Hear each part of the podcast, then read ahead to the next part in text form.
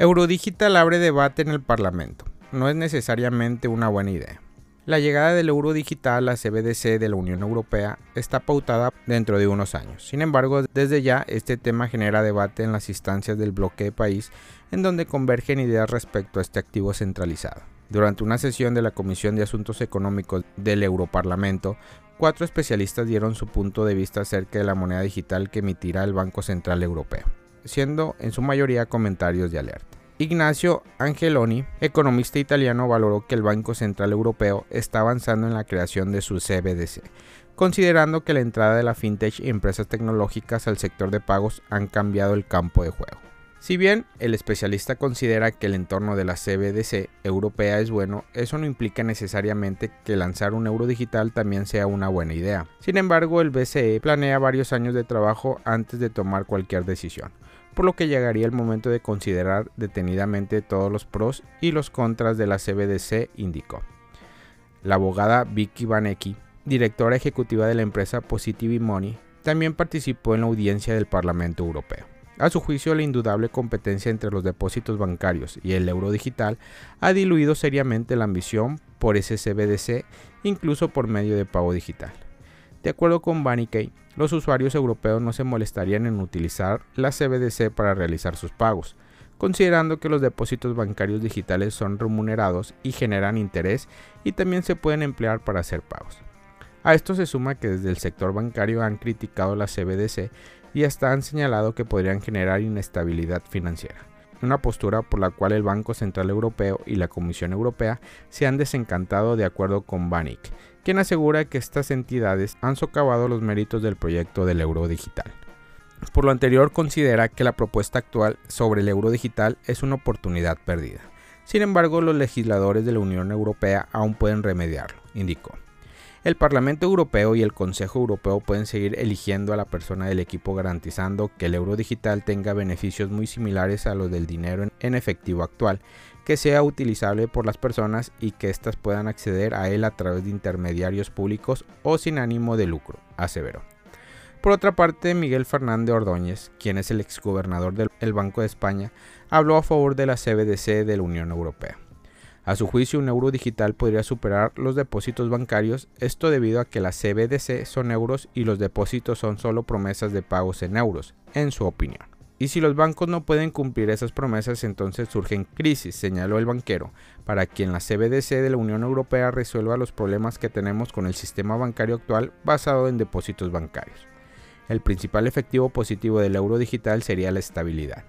El euro digital pondría fin al problema de la crisis bancaria, estas crisis destructivas que socavan el sistema de pagos, señaló.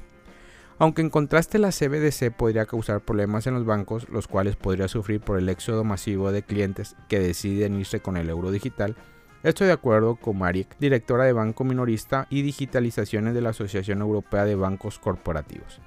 La especialista dijo que en cuanto mayores sean las salidas de clientes, más difícil será financiar préstamos y cuanto más clientes tengan mayor será el problema, como también ocurre con los bancos corporativos, explicó.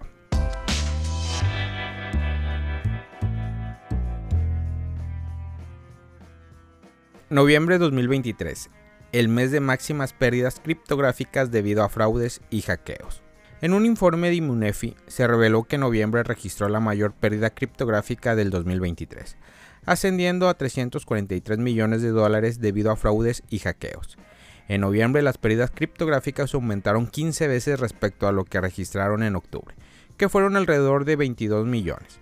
En lo que va del año, la cifra totalitaria aproximada es de 1.750 millones de pérdidas. Tanto por hackeos de criptomonedas como rug pulls, esta cifra ha sido alcanzada por 296 percances presentadas de acuerdo al informe de Inmunefi.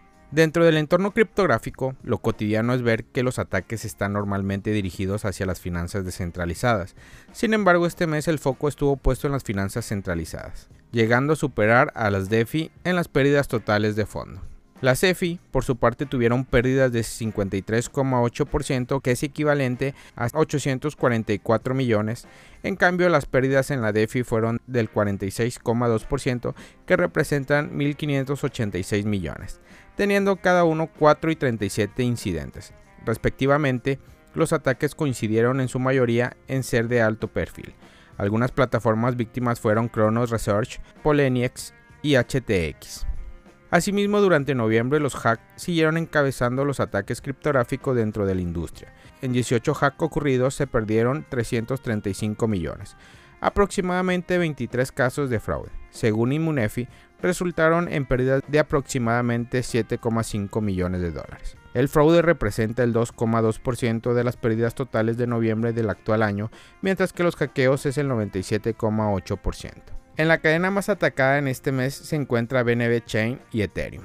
Ambos tuvieron la mayor cantidad de pérdidas totales con un 83% combinado. Ethereum sufrió 12 ataques lo que constituyó el 29,3% de los fondos explotados. En el caso de BNB Chain fue víctima de 22 ataques que representan el 53,7% de las pérdidas.